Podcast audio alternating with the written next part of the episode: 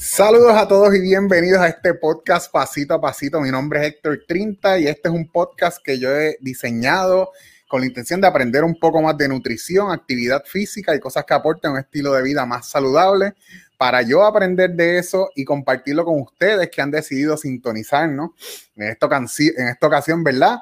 A causa de la pandemia nos hemos reinventado y estamos haciendo estos podcasts en vivo, entrevistas por las redes sociales, por internet y compartiéndolo con todos ustedes a través de las plataformas, ya sea Facebook, YouTube o Instagram.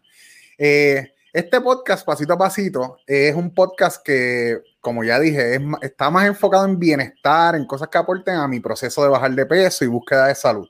Es por eso que hemos tenido historias de transformación, hemos tenido especialistas, ya sea en nutrición, en estilos de alimentación específicos, pero yo lo que practico es functional fitness o es CrossFit y yo soy también fanático del deporte. Es por eso que en muchas ocasiones los invitados son atletas o son coaches o dueños de boxe, porque también me llama la atención. Así que estoy en un proceso de distinguir cuándo voy a hablar de uno de los dos temas. Y esto fue un comentario de mi madre que lo aprecio muchísimo, lo valoro, lo tuve en consideración. Así que pronto voy a estar haciendo la distinción cuando vamos a estar hablando necesariamente de bienestar o cuando vamos a estar hablando de deporte del fitness o crossfit o boxes o cosas relacionadas más al deporte. Pero en el día de hoy tengo a alguien que yo entiendo que abarca ambos, ambas áreas, ¿verdad? Porque ella es atleta, y ha sido atleta, ¿verdad? Por mucho tiempo, pero también es coach. Así que vamos a escuchar varios aspectos, ¿verdad? En, en, en los dos renglones. Su nombre es Summer Pagan y le doy la bienvenida en esta noche. Saludos, Summer, bienvenida. ¿Me escucha? Hola, gracias por la invitación. Sí, me escucha. Ajá, súper. Bueno, pues nada, Summer, bienvenida. Gracias por aceptar la invitación. Eh, Sombra, a ti yo te conocí en el 2016, yo creo, ¿verdad? Me acuerdo que en calle y me acuerdo que sí, en calle a través de Jason, ¿verdad? Y en ese momento vamos, vamos a llegar ahí, vamos a llegar ahí, pero quiero saber antes de llegar al CrossFit, ¿Cómo llegas a, cómo comienzas a hacer actividad física? No sé si de niña realizabas deporte o realizabas algún tipo de entrenamiento. Cuéntame un poco más de tu desarrollo como atleta. ¿De dónde viene? Pues desde los siete años eh, estoy jugando softball. Ese fue, ese fue siempre mi deporte desde pequeña. Eh, jugué softball, jugué, jugué béisbol con los nenes. Este, mientras pasaron los años, cuando llegué a high school, pues no había softball, obviamente. Eh, tuve que buscar otra cosa. Mi maestro de educación física me dijo que como yo tenía buen brazo y ese tipo de cosas así, eh, me dijo que intentara lo que es el lanzamiento de jabalina. Ok. estuve compitiendo todo, lo, todo la escuela high school eh, en pista y campo y eso me llevó a una beca en la, en la Universidad Metropolitana que estuve los cuatro años jugando softball y lanzando jabalina para la universidad. Súper, súper. A mí me conecta un poquito a la Universidad Metropolitana, ¿verdad? Porque yo nado allí en el complejo. Estoy allí con, con Joari Carrión, ¿verdad? Que ella es la, mi coach de natación. Entonces, estás en universidad, estás, estás compitiendo por la universidad. ¿Y cómo llega el CrossFit a tu vida? De estar ahí realizando, ¿verdad? deportes en la universidad? Pues antes de la universidad este, estuve estudiando en el albergue olímpico, todo fue jabalina, todo fue deporte. Este, eh, cuando termino mi último año de universidad, eh, en verdad no, no sabía qué hacer, no sabía si seguir lanzando, si seguir jugando softball. Eh, y llegó el momento en que de verdad no sabía. So, me quité, me quité de todo, y empecé a ir al gimnasio regular. Pero eh, me aburrí demasiado rápido y empecé a buscar por Google como que algo que, algún deporte que me gustara, porque yo sentía que tenía que, estar haciendo algo. Y encontré el CrossFit y la y el location más cerca que me llevó fue a calle CrossFit en Cataño, porque yo soy de. O sea que tú llegaste a calle CrossFit como tal. Sí. Qué duro, qué duro. Qué bien. Entonces, lo buscaste porque estabas buscando, ¿verdad? algún tipo de entrenamiento distinto, no necesariamente estabas buscando competir. Eh, bueno, cuando busqué en Google y vi que era CrossFit, eh, lo vi y yo dije, este, esto Ahí tenemos a, Summer tirando la jabalina. esto, Se ve, bastante divertido y, y me empecé a ver competencias de CrossFit, empecé a ver los CrossFit Games y qué sé yo, y dije, digo que em, es que yo no, ¿cómo te explico? Yo no he cogido ningún deporte para hobby. O sea, okay, okay, que, yo he hecho ha sido para hobby. A mí me gusta competir, a mí me gusta tratar de ser la mejor. Y en el CrossFit, pues quise hacer lo mismo. Tan pronto llegué a calle, yo le dije a Iván, que fue el que me, uno de los dueños, que fue el que me atendió, me dije, eh, yo vengo aquí a aprender todo lo que pueda y a competir. Súper, brutal. Y, eso fue reírse. Bueno, eh. reírse porque él me dijo, coge las cosas con calma, mira a ver si te gusta primero, y qué sé yo. Y después, cuando aprendas todo, pues decidimos si vas a, competir, pero tienes que coger las cosas con calma. Este, es que yo me imagino, ¿verdad? Que como dueño de box, ¿cuánta gente le llegará con la misma historia, ¿verdad? Pero ¿Qué, ¿Qué, se iba a imaginar él, verdad? Que poquitos años después estamos donde estamos. De seguro rápido vi el potencial, porque todos lo vimos. Este, te pregunto, ¿qué año fue eso? ¿Qué año fue eso? En el 2016. Ah, o sea que eso fue ahí ya. Yo. ¿Y, y, y tu primer Open como tal fue 2017? No, fue 2016. Ah, 2016 mismo. ok. Este, y ese, ese fue el que llegaste 18, si no me equivoco, o 17. Sí, ese fue el que llegué 18. Eso fue un desastre total. Llevaba como dos o tres meses haciendo CrossFit y el Open me dio en la cara. Ok, ok, vamos a, a, volver a ver lo que tú acabas de decir. Llevaba unos cuantos meses, llegaste 18, que sabrá Dios cuánta gente llegó más abajo tuyo, ¿verdad? Que llevaba mucho más tiempo haciendo CrossFit pero tienes un background como atleta, ¿verdad? Tenías la disposición desde que entraste, ¿verdad? El enfoque. Y a pesar de que tú lo viste quizás como un desastre, ¿verdad? Eso sirvió también de gasolina, ¿verdad? Porque yo me acuerdo que tú me hiciste alguna historia, ¿verdad? Que eso te sirvió para decirte, no, yo quiero ganar el Open. Ah, cuéntame esa historia más o menos, ¿cómo es? Sí, tan pronto terminé este, el Open, eh, el último workout yo hablé con Jason, Guillermo, Iván, que eran los tres, los tres socios del, de Calle CrossFit, y le dije, eh, no hay manera que el 2017 yo lo pierda. O sea, ustedes prepárenme que yo voy a ganar el 2017, tenga que hacer lo que tenga que hacer. Ok, ya, che, brutal, ¿sabes? Salir de un Open y decir de momento, no, yo voy a ganar el 2017, son palabras mayores, ¿verdad? Pero lo hiciste, 2017 ganaste el Open en Puerto Rico. Este, y ¿cómo, cómo, cómo fue la, cómo era tu approach al entrenamiento? ¿Tú realizabas alguna programación o hacías la clase? ¿Cómo, cómo era eso para ti? Este, empecé haciendo la clase. Eh, en ese momento el coach de la clase era Axel, el trotamundo. No sé si sabes. Ah, sí.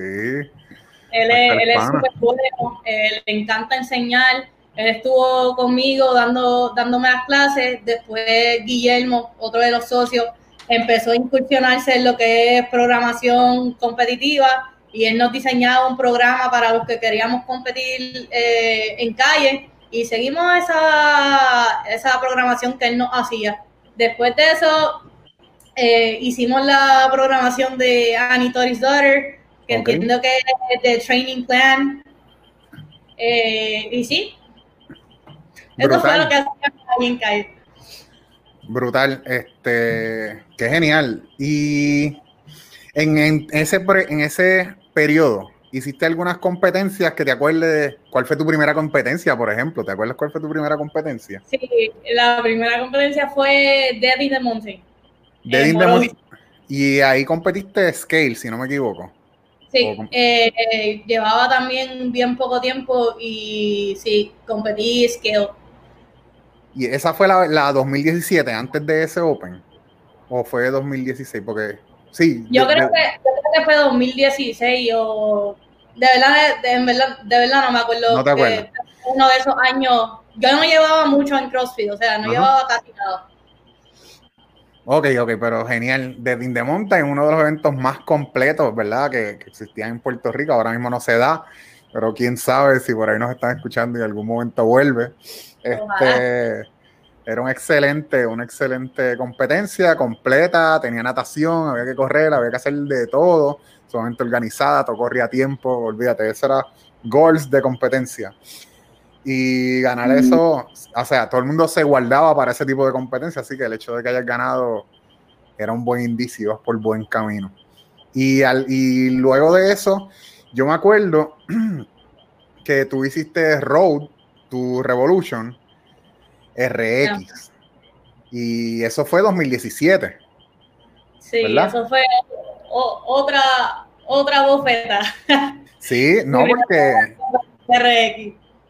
Road RX, eso era como que también el top de las competencias y, yo, y yo creo que lo hiciste bien porque en, esto de la comunidad del CrossFit siempre se ha, se ha debatido sobre tirar CRX o tirarte scale, ¿verdad? Y, que te hayas tirado significaba mucho de, tu ambición a pesar de los resultados, ¿verdad? Porque eh, el simple hecho de atreverte yo creo que era excelente. Mira, estamos con un bacalaíto llamado Scott Panchik y con Paola, que también fue tu teammate junto a Lele en Sector Games. Y no me acuerdo tampoco cuál año fue, si fue 2017 o 2016. Pero ese team era el Team Firey, me acuerdo de ese sí. Y fue una excelente competencia también. Oye, quiero mandarle un saludo a toda la gente que se está conectando. Un saludo al doctor Emma René Aponte, dice aquí, RX hasta la muerte. y a los que nos están viendo también por Instagram. Aquí dice Ashley Negrón cuando ganó tirando la jabalina. ¿Eso fue una justa o algo así? Sí, este. es que de la justa en lo que es el pisticampo son bien intensas y tú poder estar en el podio es de verdad que es súper Súper pues, bueno. Pues ya tú venías, ya tú venías con esa mentalidad ganadora antes de llegar al CrossFit. Y qué brutal, qué brutal. Entonces, eh, ya che, es que yo no, no me acuerdo de los años. ¿Cuándo, ¿Te acuerdas cuándo fue el Draft Challenge? Draft Challenge. ¿No te acuerdas? Eh, creo que fue 2018. 2018. Entonces, o, sea que, o sea que eso fue una cosa detrás de la otra, porque en el Draft Challenge todos los atletas tenían la capacidad de hacer un qualifier, tenía, había unos coaches que hacían draft y escogían atletas, y ahí tú estuviste en el equipo que estaba Henry, estaba Emma, digo, estaba René, ¿verdad? Y no me acuerdo, ahí estaba, ahí estaba Indio también, si no me equivoco. No me acuerdo ahora. Sí, India estaba, mira, Emma dice que fue en el 2017.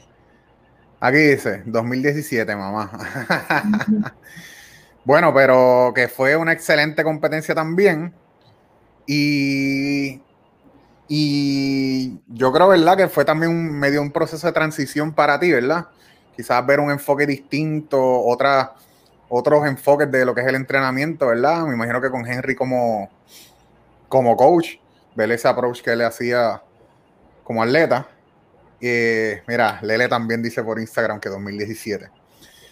Eh, entonces, quiero, quiero saber en qué. otra bofeta más, el Draft Challenge, otra bofeta más, dice Eva. Eh, ¿cuál, fue la bofeta más? Bueno, no sé. No sé. quiero saber qué, qué, experiencia te llevaste como atleta ahí en el Draft Challenge. Como atleta, ¿qué, qué impresión te llevaste? ¿Qué experiencia tuviste? Este no sé qué decirte. Eh, el resultado no era para nada lo que, lo que estábamos esperando. Este, entiendo que el equipo de nosotros estaba eh, balanceado. Está, exacto, estaba bien balanceado, pero se cometieron un par de errores que no, nos llevaron al resultado y digo, para mí, para mi experiencia personal, como competidora no, no fue una buena experiencia, porque yo lo que quería era, era ganar. Calla. Saludo Ernesto también por ahí. Este, ajá. Sí, entiendo, la experiencia no, no, fue, no fue lo que esperaban quizás como equipo y quizás para ti también como atleta individualmente no era lo que esperaba. Este... Mira, wow. Dejen a Sommer quieta que está nerviosa. Sommer, eh, ¿en qué momento, en qué momento comienza? Mira, Jerry, oye, Jerry en el Draft Challenge hizo un deadlift de más de 500 libras y yo lo tengo grabado. Este, ¿en qué momento comienzas con Henry? ¿En qué, ¿Te acuerdas en qué año, qué mes? Bueno, fue, fue posterior a eso, pero ¿te acuerdas más o menos qué mes era? Más o menos. Eh, yo empecé en agosto, eh, en agosto del 2017, eso sí me acuerdo. 2017, sí, porque fue antes de, que sucediera lo de María. Ok. Hace un par de meses antes fue que yo había empezado con, con Henry Toraño allá en, en Agresive. Ahora OPEX San Juan. Este, y, y, cómo fue esa transición, verdad? Porque yo soy una persona también que he tenido un, una influencia de OPEX y he conocido lo que es OPEX y creo en lo que ofrece OPEX. Eh, pero cuando llegamos al CrossFit, solo vemos los games y vemos alta intensidad. Eso es lo que vemos a primera vista. ¿Y cómo fue esa transición? Porque acá en OPEX se toman otras cosas en consideración con que también se toman en consideración en CrossFit. Lo que pasa es que acá se, son parte de, como mismo tú levantas una barra, tu lifestyle es parte de tu entrenamiento. ¿Y cómo fue esa transición para ti?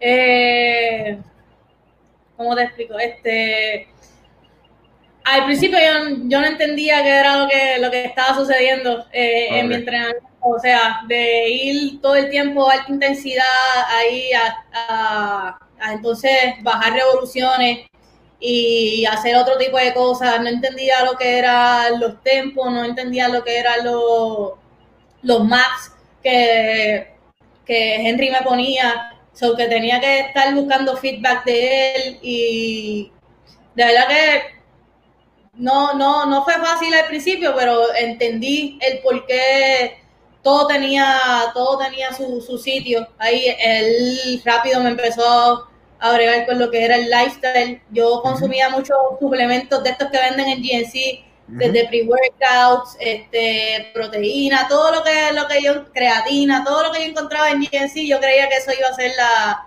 la maravilla. Y Henry tuvo la paciencia de explicarme el por qué ese tipo de cosas no eran importantes y cuánto yo dormía, qué era lo que yo comía y todo ese tipo de cosas era lo que de verdad importaba y lo que de verdad iba a hacer que mi performance eh, mejorara.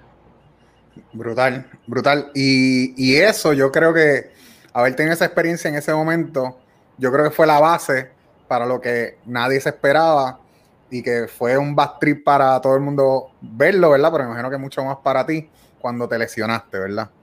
Tener esa cambio de mentalidad y esa paciencia, porque también tuviste que tener una paciencia, darle intenso todo el tiempo a, tener una paciencia, a tener más paciencia. ¿Cómo fue? Primero, ¿Cómo, ¿Cómo fue la lesión que tuviste?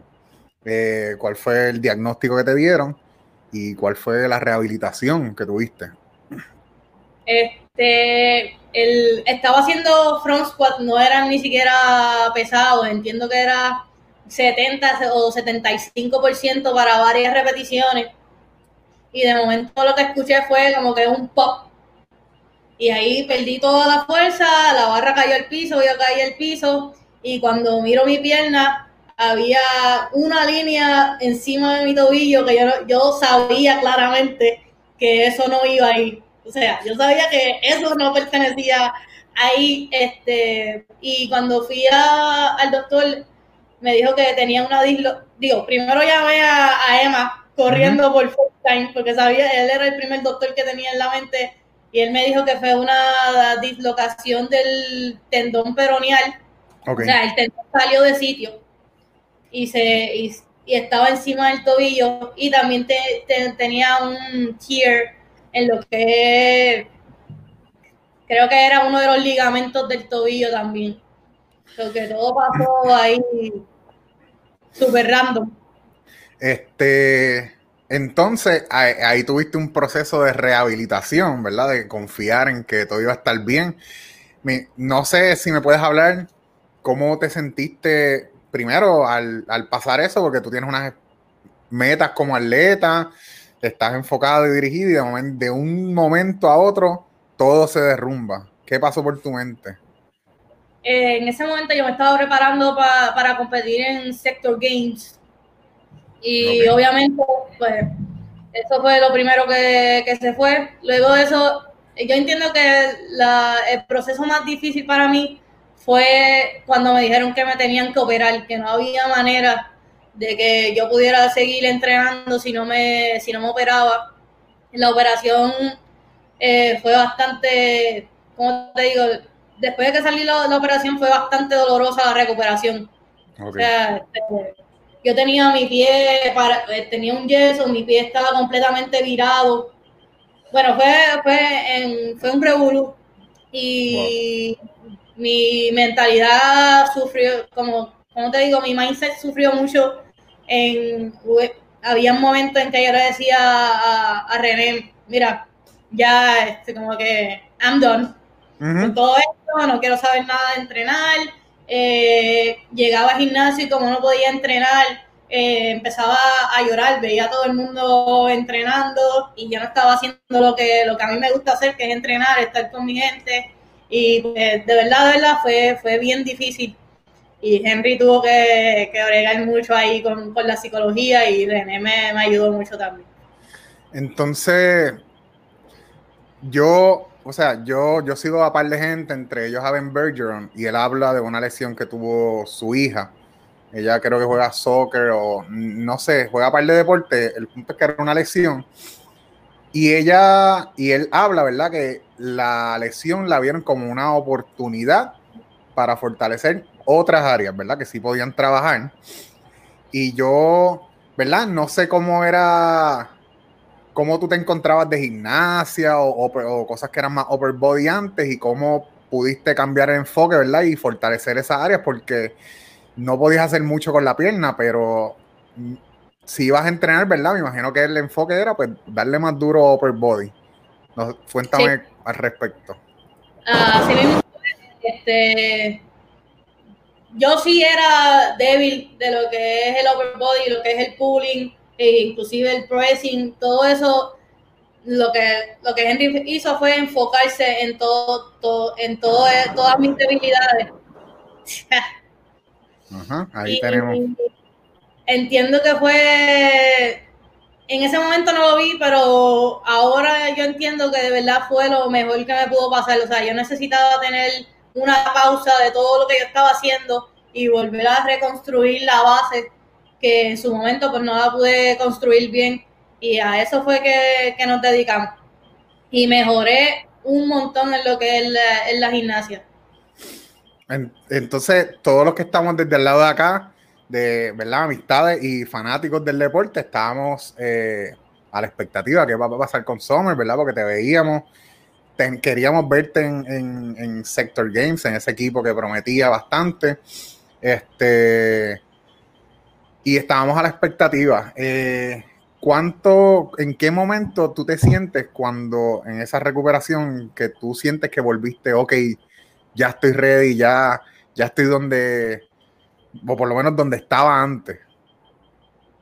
Eh, no sé decirte con, certeza una, fecha o algo, pero eh, tan pronto Henry vuelve a incorporar lo que es el lifting y y eso, yo sentía que, que yo me, o sea, yo me podía comer el mundo y, y ahí Henry otra vez entraba como que tienes que slow down, esto, te, esto lo estamos probando ahora a ver si, si funciona, si estás lista. Eh, ¿Cómo te explico? Eh, todo mi, Henry tuvo la paciencia y el profesionalismo de construir mi programa no solamente para rehabilitarme, sino para poner, para ponerme mejor de lo que yo era.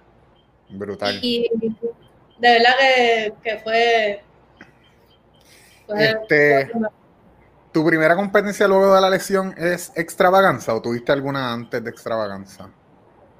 Eh, no, la primera competencia fue extravaganza. Ok, pues no voy a llegar todavía a extravaganza y voy a cambiar el tema completamente de todo lo que estamos hablando a algo que escribió Jerry por aquí. Dice, la mamá de Chimuelo. Chimuelo tiene su historia, ¿verdad? Porque Chimuelo fue alguien que tú, vi, viste la foto y empezaste a preguntar por él. Cuéntame la historia de Chimuelo. eh, Chimuelo, eh, Chimuelo llega para cuando, para cuando yo estaba lesionado. Ok. Eh, cuando yo dije I'm done y qué sé yo, yo dije, yo, yo necesito un, un perrito que, que, me ayude, le decía a René, todo, todos los días era enseñándole fotos de perritos, yo quiero un perrito, yo quiero un perrito, yo quiero un perrito, ya lo estaba volviendo loco. Y no sé, cuando yo vi la foto de Chimuelo, yo me enamoré de ese perro. Y hasta el día de hoy es mi bebé, o sea, nadie se puede meter con Chimuelo. La cosa es que tú escribiste y primero no, no tuviste respuesta, ¿verdad? Y después fue que apareció. Eh, sí, yo escribí y me habían dicho que habían 38 personas en línea para, para Chimuelito. Ah, pues Chimuelo estaba para ti. Y by the way, el que nos había antes un meme con Chimuelo, yo no me acuerdo ahora, pero no fue por eso que ustedes escogieron Chimuelo. Chimuelo es un personaje, ¿verdad? Un personaje de la película de How to Train Your Dragon. Ah, exacto, ese es el nombre en español. Exacto, si la ves, es Chimuelo. Chimuelo. Entonces, eh, ahora quiero también hablar de otra área que adicional a la de atleta, ¿verdad? Porque tú en qué momento dices como que, oye, esto me gusta, quiero empezar quizás a ayudar a otra gente o a entrenar a otras personas. ¿En qué, en qué momento sucede eso y cuál es el primer paso que da? Este, Henry me da la oportunidad de, trabajar en el counter del gimnasio. Ok. Y, oiga, este, viendo a las personas en el gimnasio, cómo trabaja, eh, Henry Toraño con, sus clientes, cómo, trabaja, cómo trabajan allí todos. Este, me llamó mucho la atención en cómo se, ¿cómo te digo? Cómo se enfocan en el cliente y en todo lo que tiene que ver en la, vida del cliente y cómo todo afecta a, a, su entrenamiento y todo ese tipo de cosas. Y le pido la oportunidad a Henry de que, ¿verdad? Obviamente si, si puedo ser coach en el gimnasio, y obviamente él me dijo que me tenía que preparar en, el tema. Y ahí surgió lo de la certificación de OPEX. Eh, cogí Precision Nutrition cuando estaba en Atlanta viviendo. Y bueno, eso, así. By the way, yo voy a tirarme al medio aquí. Sommer fue mi nutrition coach y yo era un pitcher. Y Sommer me mandó para la porra. Pero, y yo cuando le respondí le di las gracias y, se lo, y lo digo ahora públicamente, porque yo necesitaba ese jamaquión, ¿verdad? Mi, mi proceso es un proceso de muchas altas y bajas, pero necesitaba ese jamaquión porque yo lo que, lo que yo, mi mente estaba era como que espérate, estoy haciendo las cosas mal, déjame hacer las cosas bien y le respondo, pero la vida no es así, la vida no es así, hay que dar la cara cuando hay que dar la cara eso fue lo que yo no hice en mi momento y Samuel me mandó a la porra y se lo agradezco muchísimas veces. Así que aquí me tiro el medito y las gracias. este, entonces me dijiste, hiciste Precision Nutrition cuando estabas en Atlanta, empezaste OPEX, estás en eso todavía, ¿verdad? Eso es un proceso, son varios módulos y un proyecto final, que aquí en Puerto Rico son pocos los que lo han terminado el proceso es bastante largo. Ya, ya estoy en el proyecto final, está, está montado y me faltan un par de videos de mis clientes y eso, pero ya está casi completo.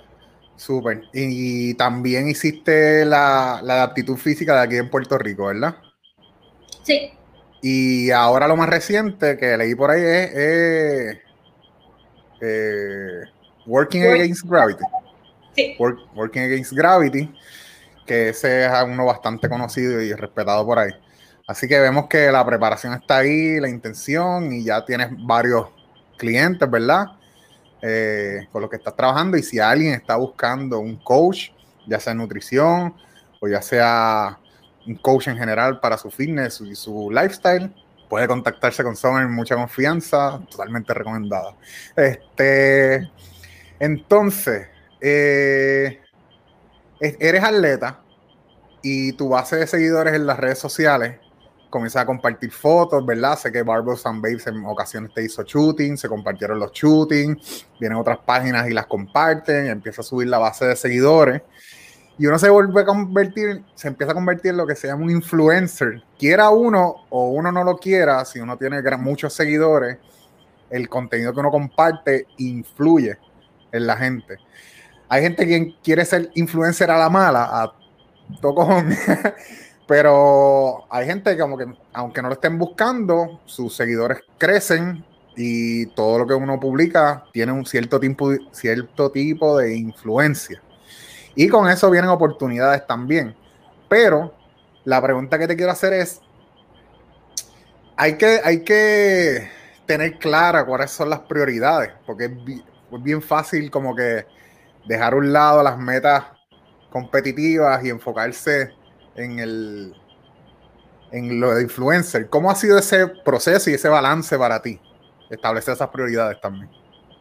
Este, para mí, no, no te puedo decir que ha sido difícil porque yo tengo, o sea, a mí lo que me gusta es el deporte. Yo eh, posteo y todo ese tipo de cosas en, en Instagram y en las redes es haciendo lo que me gusta. No es que estoy buscando algo más de, la, de las redes ni, ni nada de ese, ni ese tipo de cosas. Yo eh, posteo y pues los likes que vengan, los, los seguidores que que eso atraiga, está súper bien, pero no, no veo nada eh, más allá de lo de las redes. Es una red social como la tiene todo el mundo, que todo el mundo pone sus videos entrenando que, y todo ese tipo de cosas, pero no veo más algo más allá en ella. Súper, es, un, es una, ¿verdad? Sí, y lo, y lo vemos, ¿verdad? En el tipo de contenido y algo que quiero hablar después, TikTok, ¿verdad? Que es algo que también empezaste a meterte y tal está gozando con tu las cosas que compartes ahí. Me, pero me parece genial, porque entonces la prioridad, y si el que te sigue se da cuenta, ¿verdad? Que la prioridad sigue siendo el entrenar y las metas como atleta, ¿verdad? Y profesionalmente como coach. Eh, ¿Qué más? Deja ver, yo tengo aquí por una listita. Eh, entonces, vamos ahora, vamos a, a, Extravaganza. Es tu primera competencia luego de la lesión. Extravaganza se ha convertido en la competencia más importante a nivel individual en Puerto Rico. Tiene una categoría RX donde cada año pues viene gente de afuera. El año pasado vino Aida Keplinger, que es boricua, radicada en Texas, y este año vino en algunas, ¿verdad? Rachel D'Angelo y también vino eh, Mayra Brandt, que es boricua, radicada en Florida. Y Mayra ha llegado a los Games como Master y estaba buscando competencia, vino esta competencia y llegó a Puerto Rico. ¿Cómo te sientes tú entrando a Extravaganza? ¿Cómo tú te sentías entrando a Extravaganza siendo tu primera competencia después de la lesión? Eh, la preparación este, psicológica para Extravaganza, por lo menos para mí, fue bien difícil.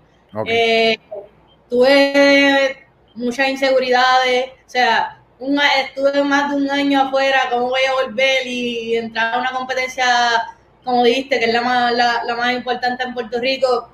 Así de la nada, ¿podré hacerlo? ¿No podré hacerlo? Eh, ¿Qué expectativas tengo que, que, tener conmigo misma? ¿Debería bajarla? ¿O qué, qué se debe hacer? O sea, yo pensaba en extravaganza y de nada me ponía nerviosa. Eh, fue un, un proceso bastante largo Henry me ayudó mucho, René me ayudó mucho, obviamente es bien importante con las personas que tú te rodeas, eh, te ayudan mucho a, creer en ti, en tu potencial y en lo que tú puedes hacer. Y, pero sí, fue bien duro entrar a esa competencia, por lo menos en el área psicológica y lo que es el mindset, de entrar a una competencia y todo eso.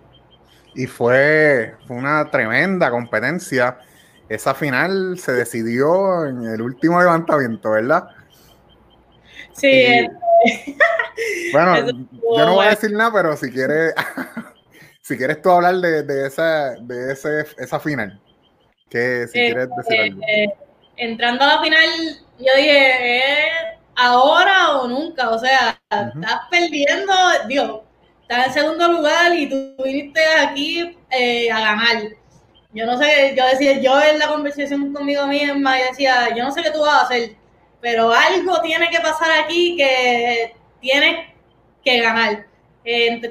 En, la primera parte del workout, ya dije, si me caigo de la soga, me caí, no me importa, pero yo voy a tratar de ganar este evento para cuando entre al lifting, que es algo que yo me siento bien haciendo, pues este tenga, o sea, entre bien así a hacerlo y tan pronto entro al lifting, en ese momento Emanuel era mi, mi coach, el que me estaba guiando.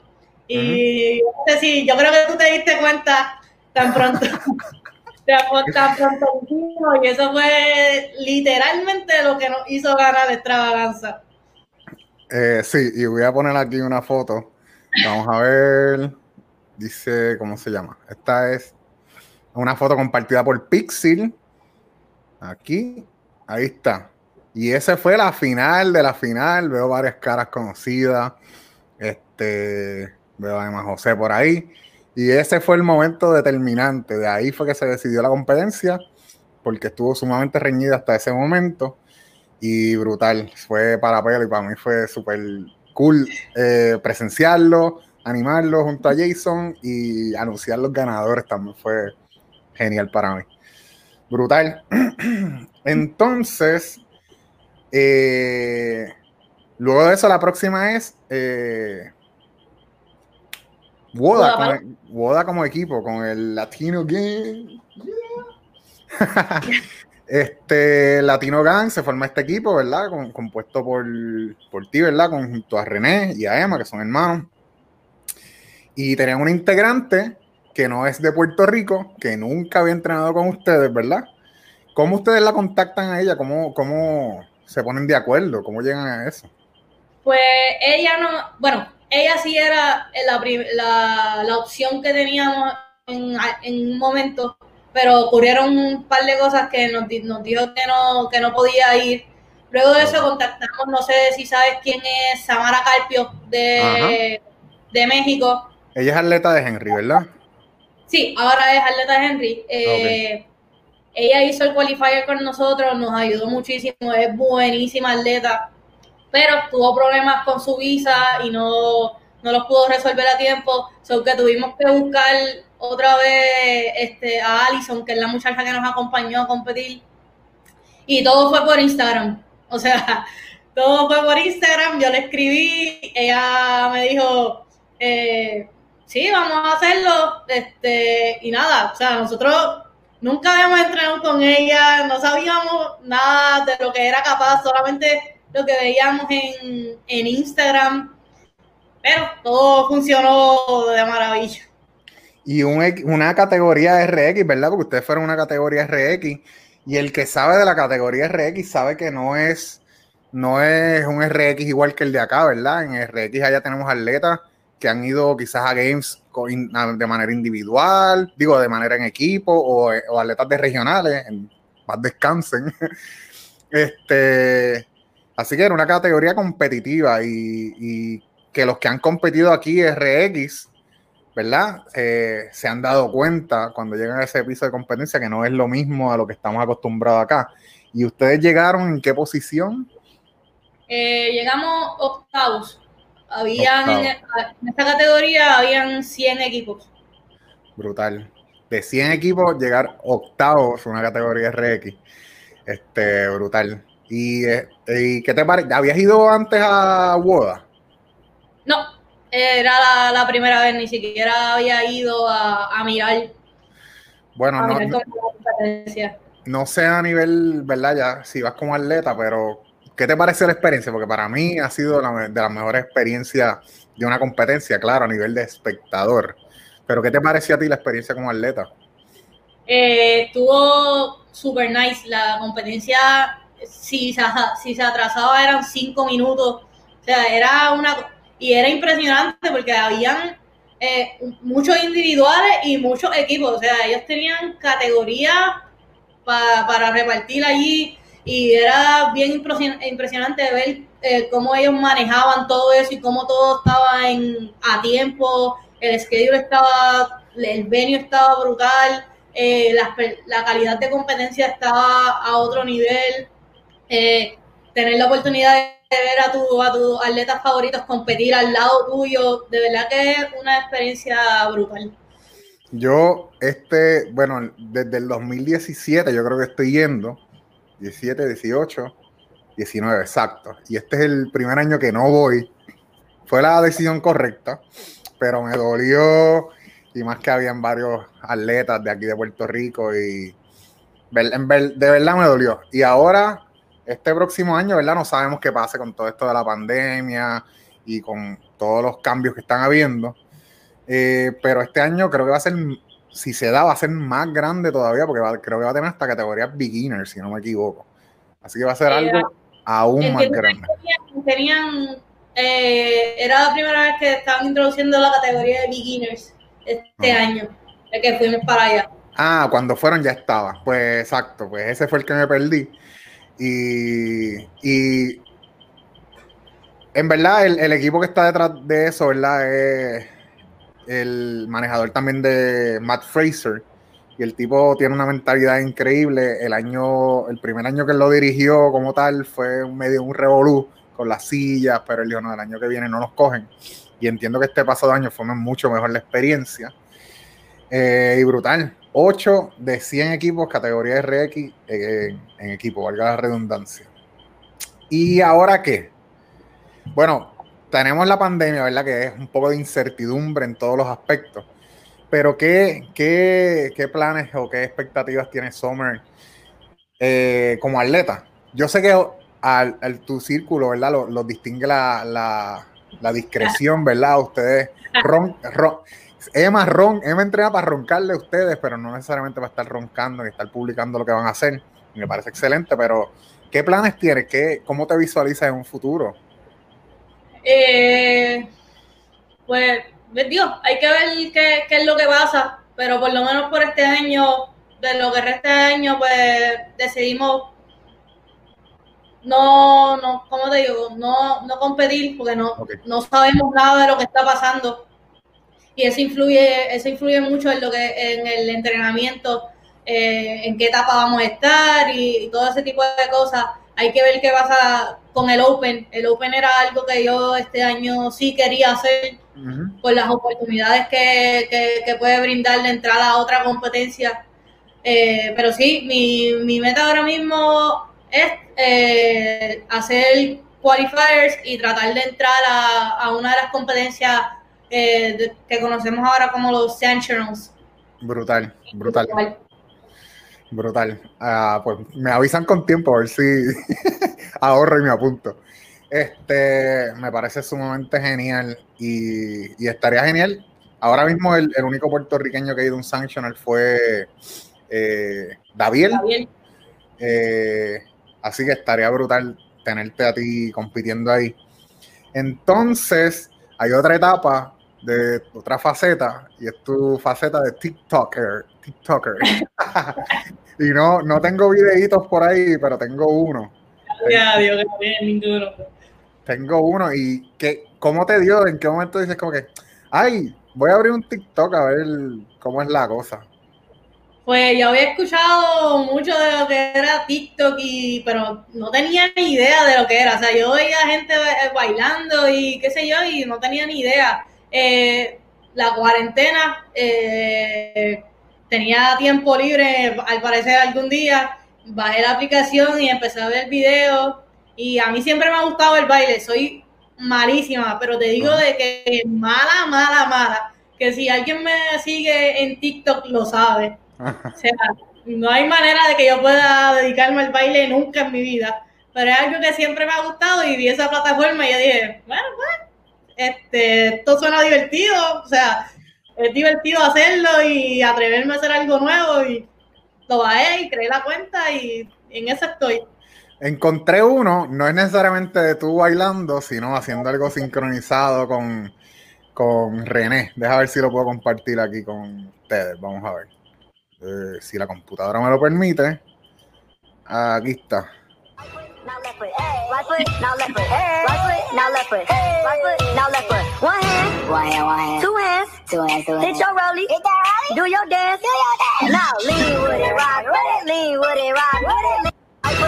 Que yo no sé, yo tengo que decir que yo he visto varios, ¿verdad? Porque retaron a par de gente, pero ninguno de los que yo vi les llega a ustedes a la sincronización tan duro. y si alguien te quiere seguir en TikTok, arroba CMPV10. CMPV10. ZM. Ya lo sé, ahí me fui el garete. Voy a ponerlo, voy a ponerlo aquí, arroba ZMPV10. Ahí está, para que si alguien la quiere seguir en TikTok, la puede seguir. Summer ahí metiéndole al TikTokeo. Pero todo, está brutal en los bailes y está brutal todo eso, pero hay una parte que no es tan linda ni tan agradable. Y ahora vamos a entrar a un tema bastante serio, ¿verdad? Y es cuando llega el body shaming, o llegan los comentarios, las críticas y comentarios eh, insensibles ¿En qué momento empiezas a experimentar eso? No sé si fue en TikTok o ya antes te había sucedido.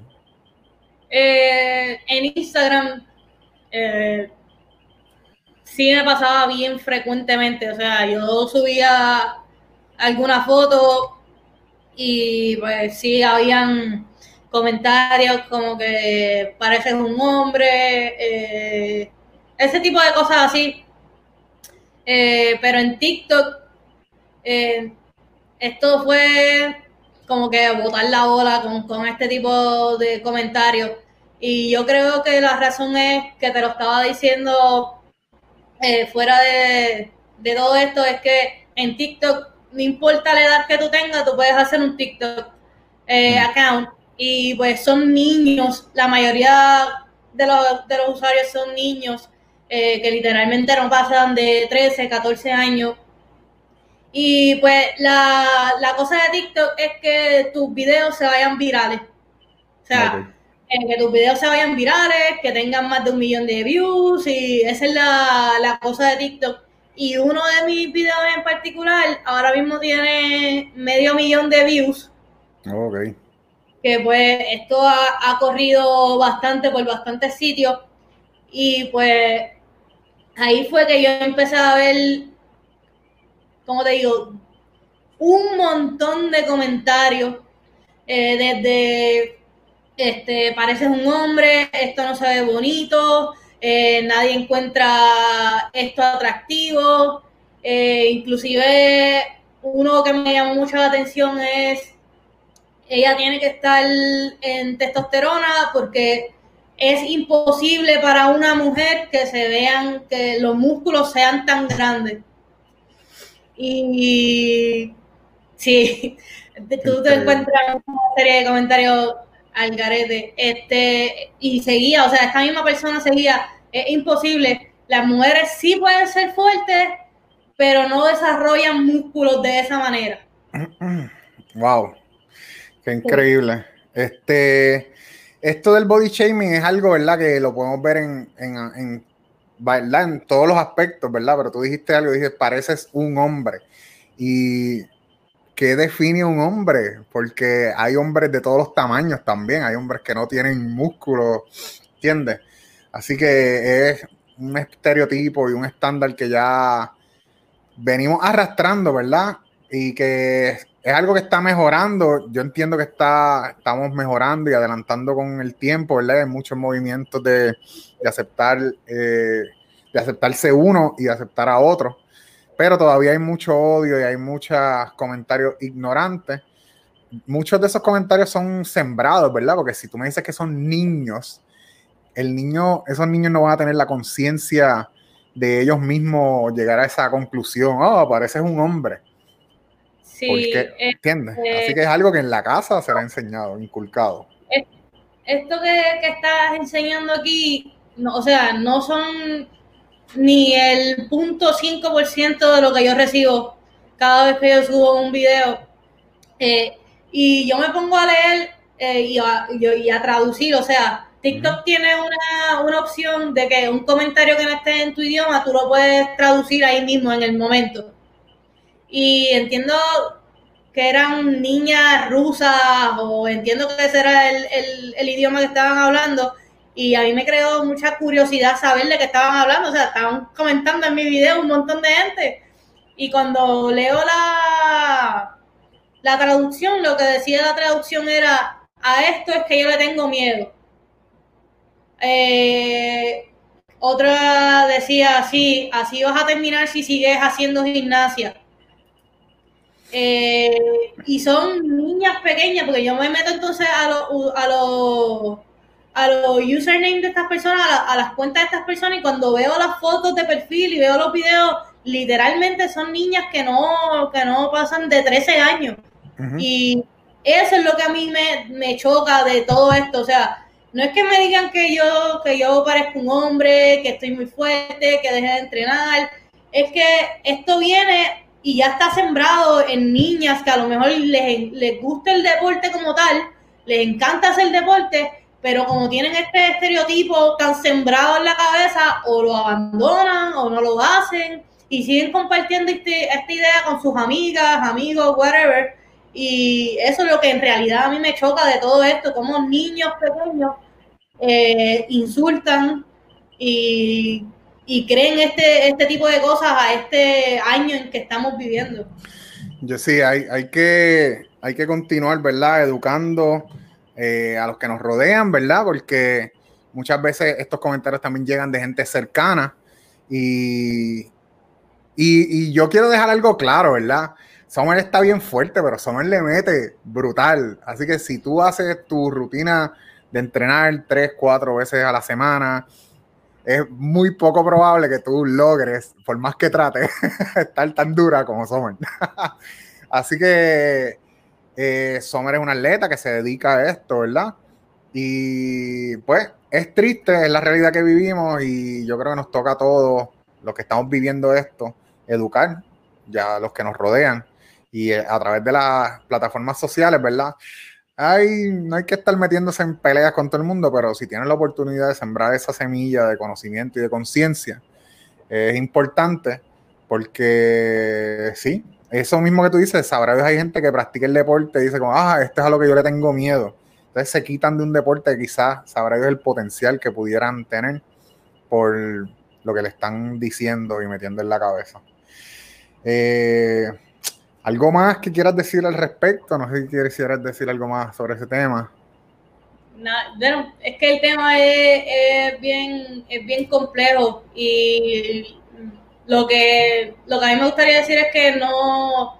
Hay personas que me dicen, mira, solamente ignóralo, o sea, no le prestes atención, no le prestes tu energía a este tipo de, de comentarios, pero es que llega el momento, o sea, tú estás leyendo este tipo de insultos todos los días, todos los días, día tras día, o sea, con cualquier cosa que tú postees, eh, vienen este tipo de insultos y yo no creo que se debe normalizar este tipo de comportamiento. O sea, eh, yo me defiendo en las redes lo más que puedo. Obviamente no estoy comentario por comentario respondiendo, pero sí me, me gustaría que la gente no lo normalizara y que traten de, obviamente, de enseñar y de educar tanto a los niños pequeños como los, a los propios adultos de que los músculos son para los seres humanos, no son para los hombres solamente, no son para las mujeres solamente. Un ser, cualquier ser humano que entrene y que, y que quiera estar este, saludable tiene el derecho a hacerlo y tiene el derecho de, de tener músculo, de estar fuerte, de whatever sea lo que quiera hacer con su cuerpo. Brutal. Oye, y los músculos son tus mejores amigos para tener longevidad y tener salud.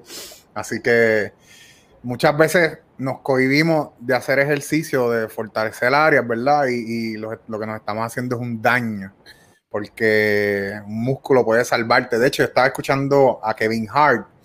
Kevin Hart hace actividad física y tiene un entrenador personal.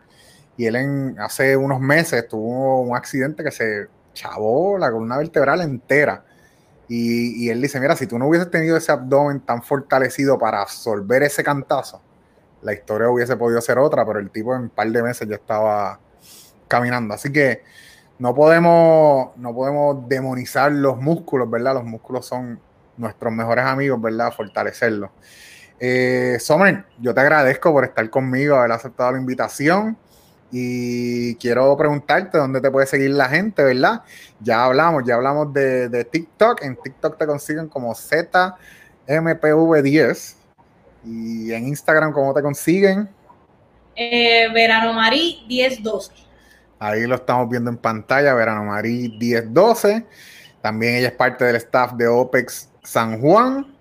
Y nada, si, si quieren más información, si quieren seguirla, conocer de lo que ella está haciendo, eh, pueden contactarla y pueden seguirla en todas las redes sociales. Nuevamente, gracias y esperamos que se repita en un futuro. Y como fanático del deporte, estoy loco por volverte a ver competir. Este, así que gracias nuevamente, nos vemos. Gracias por la invitación, Héctor. Y a ustedes les digo, gracias por haber sintonizado este podcast pasito a pasito. Este podcast se va a seguir repitiendo, ¿verdad? Estoy en contacto con otras personas porque van a ser invitados, ¿verdad? Así que pendiente, voy a estar compartiendo las, las promociones para enterarte de esas promociones, suscríbete a mi canal de YouTube, Héctor30, en Facebook y en Instagram me consigues como Héctor30 también. Y eh, este es parte de un podcast que yo tengo en versión audio también. Ese podcast lo puedes conseguir en iTunes Podcast, eh, Apple Podcast, perdón, eh, Google Podcast, Tuning Radio, Spotify. Ahí puedes escuchar todas las entrevistas que he hecho en este pasado, estas pasadas semanas. Y nada, gracias por haber sintonizado y será hasta la próxima. Tengan todos una buena noche si nos están viendo. Hasta la próxima.